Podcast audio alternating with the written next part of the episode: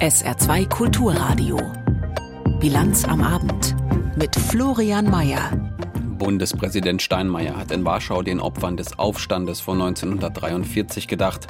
Die Bundesregierung hat sich auf Details beim Heizungsaustausch geeinigt. Wir besprechen mit unserem Hauptstadtkorrespondenten, worum es da genau geht. Und im Saarland haben Saarstahl und Dillinger nach eigenen Angaben im letzten Jahr die besten Ergebnisse in der Unternehmensgeschichte eingefahren. Auch da werfen wir einen Blick drauf. Alles bis 18 Uhr in der Bilanz am Abend. Herzlich willkommen. Am 19. April 1943 stellten sich im Warschauer Ghetto hunderte jüdische Kämpfer gegen die Nazi-Besatzer. Die hatten zuvor zeitweise rund 450.000 Menschen im Ghetto zusammengepfercht.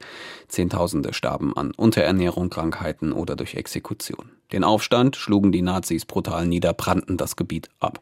Heute am 80. Jahrestag erinnerte Bundespräsident Steinmeier an den Aufstand und gedachte zusammen mit den Staatschefs von Polen und Israel den Opfern. Martin Adam.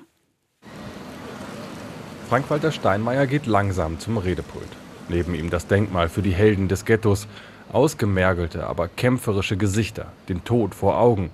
Vor Steinmeier hat der Auschwitz-Überlebende Marian Turski gesprochen, die Präsidenten Polens und Israels. Der Bundespräsident weiß, auf welchem Boden er hier steht und dass er unter den Rednern die Täter vertritt. Als erstes deutsches Staatsoberhaupt. Es sei schwer, hier zu sprechen, sagt er und lässt deshalb einer anderen den Vortritt. Seid gesund.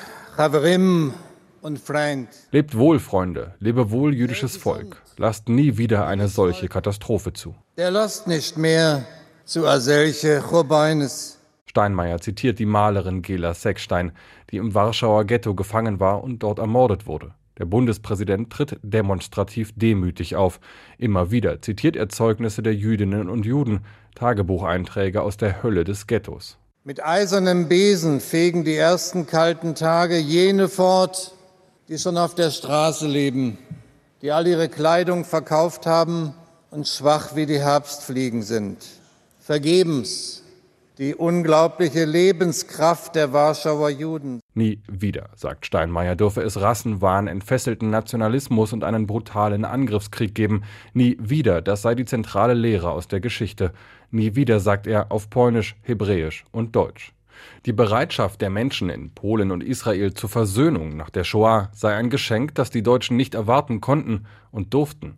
Wer in Deutschland kenne heute die Namen Auerbach, Edelmann, Anielewitsch, die Namen der Menschen im Ghetto, fragt Steinmeier. Wer wisse eigentlich Bescheid über die Verbrechen, die die Deutschen im besetzten Polen verübt haben? Es ist ein kritischer Blick zurück nach Deutschland, einer, den viele Menschen in Polen teilen. Deshalb ist es mir so wichtig, heute hier bei Ihnen und mit Ihnen zu sein.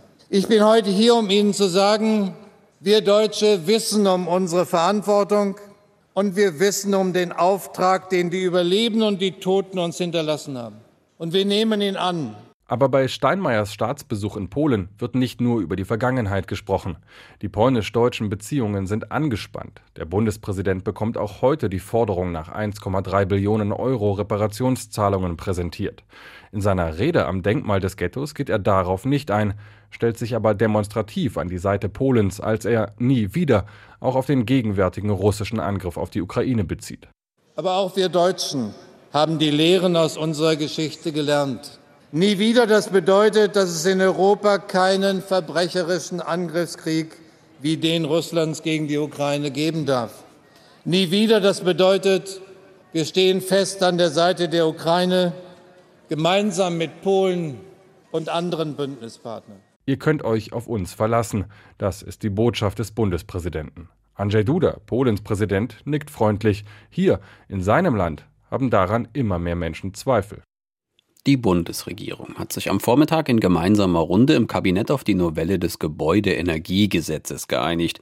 Kernstück der Gesetzesreform betrifft die Regelungen für Heizungen in Häusern. Das Ziel lautet nämlich nach und nach über die nächsten Jahre die alten Öl- und Gasheizungen in Deutschland durch Anlagen zu ersetzen, die zum allergrößten Teil über erneuerbare Energien betrieben werden weil das nicht einfach so von heute auf morgen geht und auch mit teils enormen Kosten verbunden ist, gibt es Ausnahmen und Übergangsfristen. Sabine Henkel mit den Details.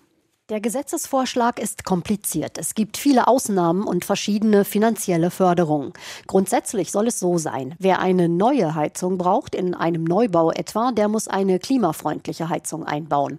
Oder wer eine Heizung hat, die 30 Jahre alt ist, der muss sie austauschen. Das gilt auch jetzt schon. Vom nächsten Jahr an aber muss sie mindestens 65 Prozent erneuerbare Energien verbrauchen. Das kann eine Wärmepumpe sein oder eine Heizung, die mit Fernwärme betrieben wird oder mit Strom. Neue Heizungen, die nur mit Öl und Gas betrieben werden, sollen nicht mehr möglich sein. Heizungen, die defekt sind, aber noch keine 30 Jahre alt, können aber nochmal repariert werden. Zumindest bis zum Jahr 2045. Dann sollen möglichst nur noch klimafreundliche Heizungen in Betrieb sein. Klimaminister Habeck ist überzeugt, dass das funktionieren kann und verweist auf skandinavische Länder, die schon vor Jahren auf klimafreundliches Heizen umgestellt haben, auch weil Gas immer teurer wird. Außerdem plant er finanzielle Unterstützung. 30 Prozent für alle und verschiedene Boni, etwa für Leute, die früher umrüsten, als sie müssen.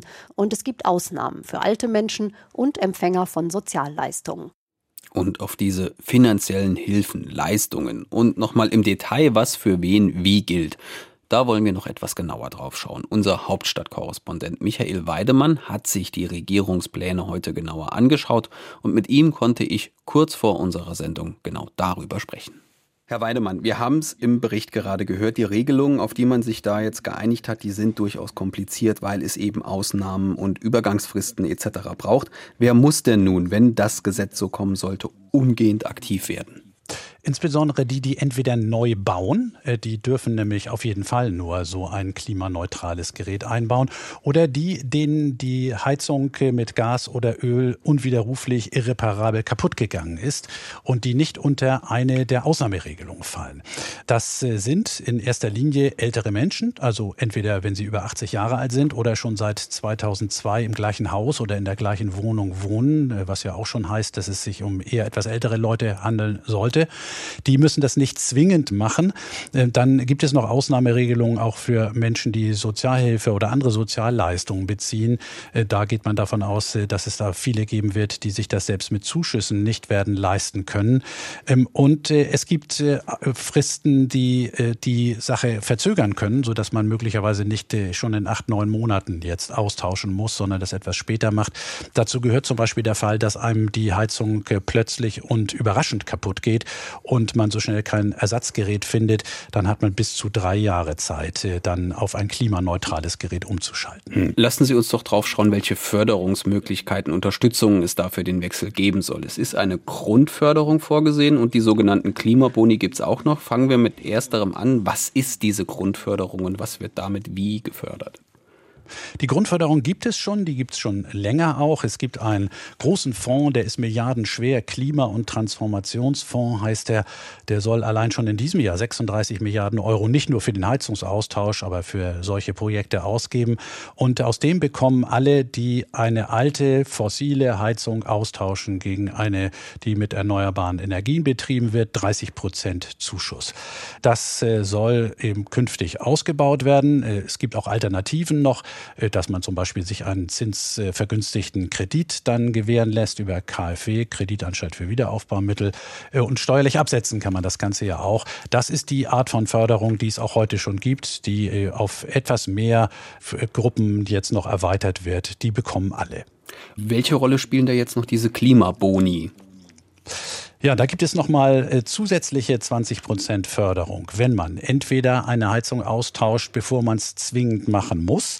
Äh, das soll ein Anreiz sein, eben auch schon vor der Zeit äh, dann eine moderne Heizung, einen modernen Kessel einzubauen. Es gibt diesen Zuschuss aber eben auch für Öl- und Gaskessel, die schon älter als 30 Jahre alt sind und noch nicht kaputt gegangen sind. Und auch für Menschen, die eben diese besagten Sozialleistungen bekommen, und zwar unabhängig von vom Alter. Da gibt es dann insgesamt also 50 Prozent Bezuschussung. Und für bestimmte Heizungstypen und deren Eigentümer kann es auch sein, dass es dann nur 40 Prozent sind. Aber das ist eine andere Form des Klimabonus, die die Bundesregierung auch noch einführen will. Jetzt muss das Ganze ja irgendjemand bezahlen und dann muss es ja aus dem Haushalt der Bundesregierung kommen. Finanzminister Christian Lindner von der FDP weist ja seit Wochen schon darauf hin, dass es aus seinem Haus eigentlich nicht mehr Geld geben wird als vorher vereinbart. Wie sieht es denn hier aus? Geht der Finanzminister das alles so mit? Er hat es äh, ja in dem, im Bundeskabinett heute mitgetragen, hat aber gleichzeitig hier eine Protokollerklärung abgegeben, ein relativ ungewöhnlicher Vorgang für ein Mitglied der Bundesregierung und hat dabei auf verschiedene Punkte hingewiesen. Zum einen, was ja bei der FDP immer eine wichtige Rolle spielt, die sogenannte Technologieoffenheit. Er möchte also nicht festgelegt haben, dass es nur Wärmepumpen sein können oder die äh, im Gesetz ebenfalls erwähnten wasserstofffähigen Heizkessel, äh, sondern dass es ja auch sein kann, dass in den nächsten Jahren und Jahrzehnten sich da noch weitere klimaneutrale Technologien entwickeln. Die sollten eben auch möglich sein sein, sie einzubauen. Dann äh, sieht er eine ganze Reihe von äh, noch ungeklärten Detailfragen und weist darauf hin, dass ja der Bundestag sich nochmal mit dem Gesetz beschäftigt. Wir wissen alle, Strucksches Gesetz. Ein Gesetz geht da nie genau so raus, wie es da reingegangen ist. Und Christian Lindner hofft darauf, äh, dass der Bundestag hier dann nochmal die entsprechenden äh, Verschärfungen im Gesetz äh, vornimmt. Und er schreibt auch, und das ist, finde ich, bemerkenswert, einen Satz, auf die Wahrung der Haushaltsdisziplin muss besonderen Wert gelegt werden. Das ist ein Hinweis darauf, äh, dass zwar diese ganzen Zuschüsse aus diesem Klimafonds gezahlt werden müssen, aber es könnte eben auch sein, dass dann in dem regulären Etat da noch Kosten äh, irgendwo anfallen. Und äh, da hat natürlich ein Finanzminister immer ganz lange Zähne sagt unser Hauptstadtkorrespondent in Berlin, Michael Weidemann, zum Heizungsförder zu der Heizungsförderung der Bundesregierung. Das Gespräch haben wir vor der Sendung aufgezeichnet.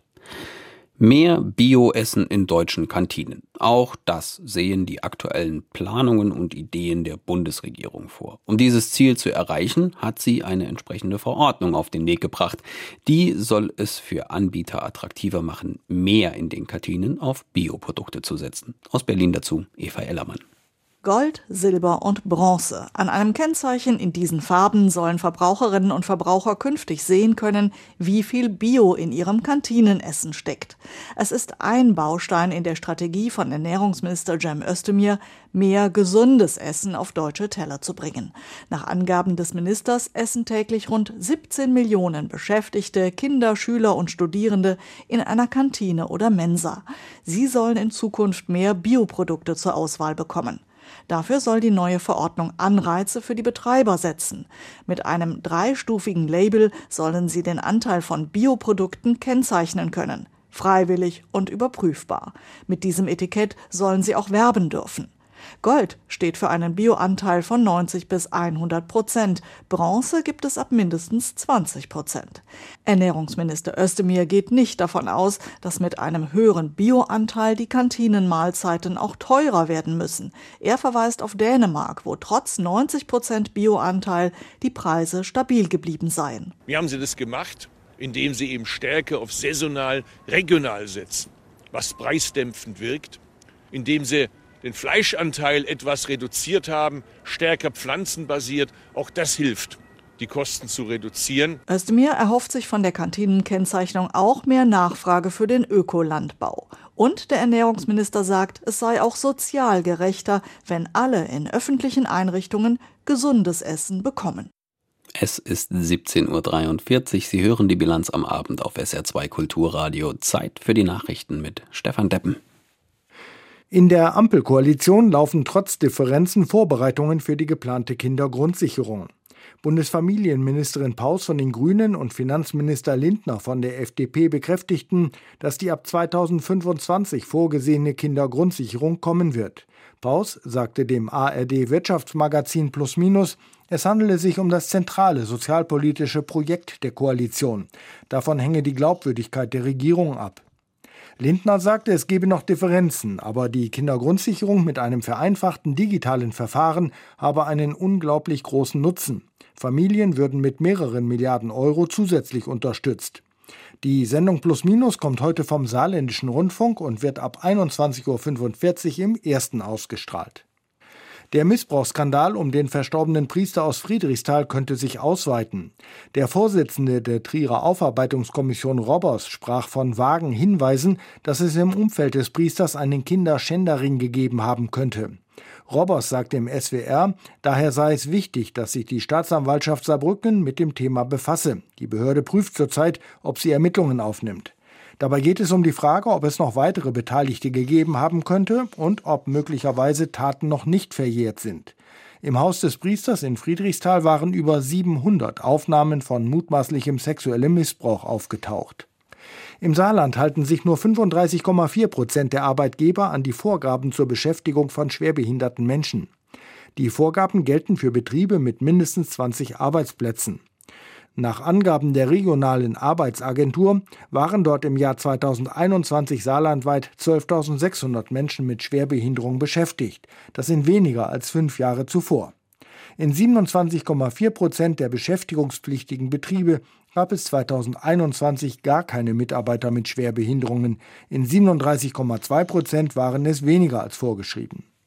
Im Euroraum werden wieder mehr Autos verkauft. Nach Angaben des Branchenverbandes ACEA e stieg der Absatz in der EU im März im Vergleich zum Vorjahr um fast 30 Prozent. Gut eine Million Autos wurden abgesetzt. EU-weit machen Benziner mit knapp 38 Prozent weiterhin den größten Teil der neu zugelassenen Wagen aus. Die Bundeswehr hat die Evakuierung deutscher Staatsbürger aus dem Sudan abgebrochen. Nach Informationen der deutschen Presseagentur wurde der Einsatz der Luftwaffe wegen der unsicheren Lage in der umkämpften Hauptstadt Khartoum gestoppt. Drei Militärflugzeuge waren bereits in Richtung Sudan unterwegs. Laut einer Sprecherin des Auswärtigen Amtes hatte sich auf der sogenannten Krisenvorsorgeliste eine niedrige dreistellige Zahl deutscher Staatsbürger im Sudan registriert. Der inhaftierte Kreml-Kritiker Yashin ist vor einem russischen Gericht mit seiner Berufung gescheitert. Im Dezember war er zu achteinhalb Jahren Lagerhaft verurteilt worden, weil er Falschinformationen über die Streitkräfte verbreitet haben soll. Der 39-Jährige nutzte seinen Auftritt vor Gericht, um Präsident Putin und dessen Angriffskrieg gegen die Ukraine scharf zu kritisieren. Yashin gilt als enger Vertrauter des ebenfalls inhaftierten Oppositionsführers Nawalny. Es klingt wie der Plot eines Tom Clancy-Romans, aber dann, doch, dann doch gleichzeitig nach, warum soll es eigentlich auch anders sein? Angeblich spionieren russische Schiffe seit Jahren wichtige Infrastrukturen im Norden Europas aus. Das berichten die vier öffentlich-rechtlichen Sender Dänemarks, Schwedens, Norwegens und Finnland. Laut der gemeinsamen Recherche der vier Rundfunkanstalten sollen etwa 50 Schiffe identifiziert worden sein, die sensible Infrastruktur kartieren könnten. Analysiert wurden die Daten aus einem Zeitraum von zehn Jahren, von 2013 bis heute. Diese angeblich russischen Schiffe bereiten demnach möglicherweise Sabotagen gegen Offshore-Windkraftanlagen, Gasleitungen oder Stromkabel vor. Sophie Donges fasst die Recherchen zusammen. Bei den Schiffen handele es sich um 50 zivile Fahrzeuge, um Fracht, Fischerei und Forschungsboote. Sie sollen in den vergangenen zehn Jahren in nordischen Gewässern spioniert haben und dabei vermutlich kritische Infrastruktur wie Gas- und Stromleitungen dokumentiert haben. Seit dem vergangenen Frühjahr haben Journalisten der vier öffentlich-rechtlichen Rundfunksender aus Dänemark, Schweden, Finnland und Norwegen dazu gemeinsam recherchiert. We are just a few hundred meters away from. Ich hoffe, wir haben das im Bild. Wir sind nur ein paar hundert Meter von der Wladimirsky entfernt. Ich sehe Besatzung auf dem Schiff. Sie beobachten uns. Zwei Männer starren uns an. Das ist verrückt, angespannt. Da kommt einer mit einem Gewehr. Verdammt. Gewehr? Zu sehen ist diese Szene im ersten Teil einer Doku-Serie mit dem Titel The Shadow War, zu Deutsch der Schattenkrieg. Dänische Journalisten nähern sich mit einem Schlauchboot, einem angeblich russischen Forschungsschiff, dessen Transponder ausgeschaltet sein soll, und filmen einen bewaffneten Mann. Dieses Schiff sei eines von 50 auffälligen Booten, die in den vergangenen zehn Jahren in nordischen Gewässern unterwegs gewesen sein sollen. Diese angeblich russischen Schiffe bereiten demnach möglicherweise Sabotagen gegen Offshore-Windkraftanlagen, Gasleitungen, Strom- und Internetkabel vor, so die Journalisten. Außerdem hätten sich einige der Schiffe in der Nähe von militärischen Übungen oder Stützpunkten aufgehalten. Laut Stole Ulriksen, Forscher am norwegischen Außenpolitischen Institut in Bergen, ist es nicht ungewöhnlich, dass zivile Schiffe für Spionagetätigkeiten eingesetzt würden. Das waren vermutlich die aktivsten Schiffe, die man entdeckt hat, die, die am offensichtlichsten waren. Wir wissen nicht genau, wie viele andere Schiffe noch spionieren oder dafür in Bereitschaft sind. Aber wir wissen, dass die russische Marinedoktrin von 2022 explizit zur Anwendung aller ziviler Fahrzeuge aufruft. Die zivilen Fischerei- und Forschungsschiffe seien aufgefallen, weil sie ungewöhnliche Routen genommen hätten sowie durch abgehörten Funkverkehr. Die Bewegungsmuster seien mit Hilfe eines Computerprogramms analysiert worden. Die Journalisten berufen sich bei ihrer Recherche auch auf Geheimdienstquellen und haben unter anderem mit Anders Hinrichsen vom dänischen Sicherheits- und Nachrichtendienst gesprochen. Wir glauben, dass der russische Geheimdienst kritische dänische Infrastruktur kartieren will. Das machen sie in erster Linie, um bei einem möglichen Konflikt mit dem Westen vorbereitet zu sein und zu wissen, wie man Dänemark lahmlegen könnte at lamme det danske samfund. Gemeinsam haben DR, NRK, SWT und Üle heute den ersten Teil einer dreiteiligen Doku-Serie mit dem Titel The Shadow War veröffentlicht. Zum ersten Mal habe man das Ausmaß der russischen Geheimdienstaktivitäten in nordischen Gewässern so umfangreich analysiert, so die Autorinnen und Autoren. Wir kommen ins Saarland. Die Stahlunternehmen Dillinger und Saarstahl haben im vergangenen Jahr laut eigenen Angaben eines der besten Ergebnisse ihrer Unternehmensgeschichte erzielt. Und das kommt überhaupt nicht ungelegen, denn in den kommenden Jahren planen die beiden Unternehmen den Umbau zur klimaneutralen Stahlproduktion. Und für dieses ambitionierte Vorhaben sind Investitionen notwendig, nämlich in Höhe von 3,5 Milliarden Euro. SR-Reporterin Lisa Christel. Hinter Thomas Herz läuft das Stahlwerk. Er ist einer der ersten Mitarbeiter bei Dillinger, der auf die anstehende Transformation vorbereitet wird. Mit dem Umbau der saarländischen Stahlindustrie hin zu klimaneutralerem Stahl verändert sich die Arbeit immer weiter erklärt der Frühschichtmeister im Schmelzbetrieb. Auf jeden Fall ein spannender Prozess, weil wir hier in Dillingen, wir kommen halt eben alle von der, von der Hochofenroute, haben recht wenig Erfahrung auf der äh, Elektroofenroute und dementsprechend ist es spannend für uns alle, auch Teil der Transformation zu sein. In Dillingen werden sogenannte Dickbleche produziert, die vor allem im Bau von Offshore-Windanlagen genutzt werden. Ein Geschäftszweig, der im vergangenen Jahr gute Ergebnisse eingebracht hat. So der Vorstandsvorsitzende Karl-Ulrich Köhler. Das letzte Jahr war für uns sehr erfolgreich. Sehr stolz, dass wir das schwierige Jahr mit all seinem Auf und Ab, beginnend mit dem Feldzug in der Ukraine, aber auch in der Inflation, in der industriellen rezessiven Tendenz, die wir dann in der zweiten Jahreshälfte hatten, doch so erfolgreich abschließen konnten. Das beste Jahr seit 2008. Der Vorstandsvorsitzende wirkt zufrieden, als er die aktuellen Zahlen vorstellt. So stieg der Umsatz bei Dillinger um rund 50 Prozent auf 3,4 Milliarden Euro. Bei Saarstahl um rund 30 Prozent auf 3,6 Milliarden Euro. Auch beim Gewinn vor Steuern, Zinsen und Abschreiben konnten beide Unternehmen sehr deutlich zulegen.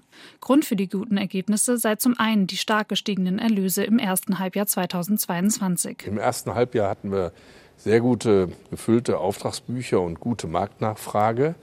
Im zweiten Halbjahr brach die zunehmend weg, insbesondere auf der Langstallseite. Das kommt durch die Reaktion der Wirtschaft und der, nach, der industriellen Nachfrage infolge der Ereignisse. Dieser Trend zeichnet sich auch im ersten Halbjahr 2023 fort. Saarstahl reagierte im Dezember mit Kurzarbeit.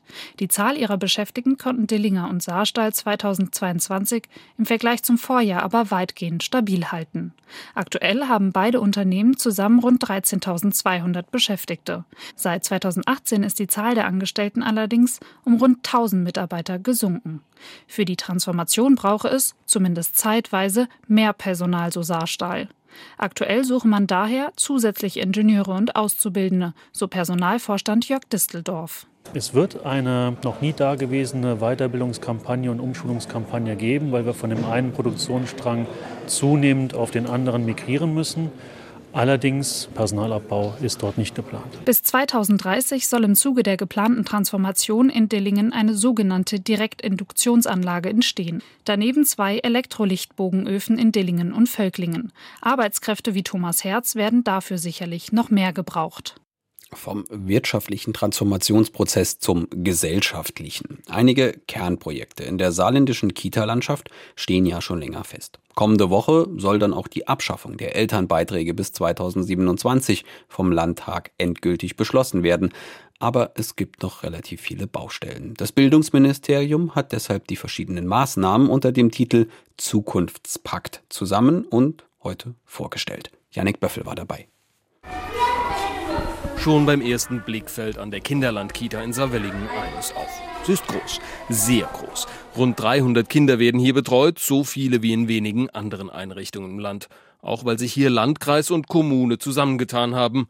Und noch eine Besonderheit gibt es, die Kita wurde in einer sogenannten Standardbauweise errichtet, so wie eine Handvoll anderer Kitas im Land. Und damit könnte sie ein Vorbild sein, sagt der Saloyer Landrat und stellvertretende Vorsitzende des Landkreistages Patrick Lauer. Sie dürfen davon ausgehen, wenn man eine Standardbauweise wählt und kopiert die dann jedes Mal an den passenden Platz, dann wir in, sind wir in einer Situation, dass wir uns die Planungsphase ab dem zweiten Bau ersparen, denn wir haben ja schon ein Gebäude, das funktioniert und damit können Zeiten von bestimmt zwei Jahren eingespart werden, in denen wir schneller Betreuungsplätze zur Verfügung stellen können. Auch deshalb soll ebenso eine Standardbauweise auch in der anstehenden Neuauflage der Förderrichtlinien für den Kitabau im Land berücksichtigt werden, neben dem erleichterten Grundstückskauf für Träger und mehr Nachhaltigkeit.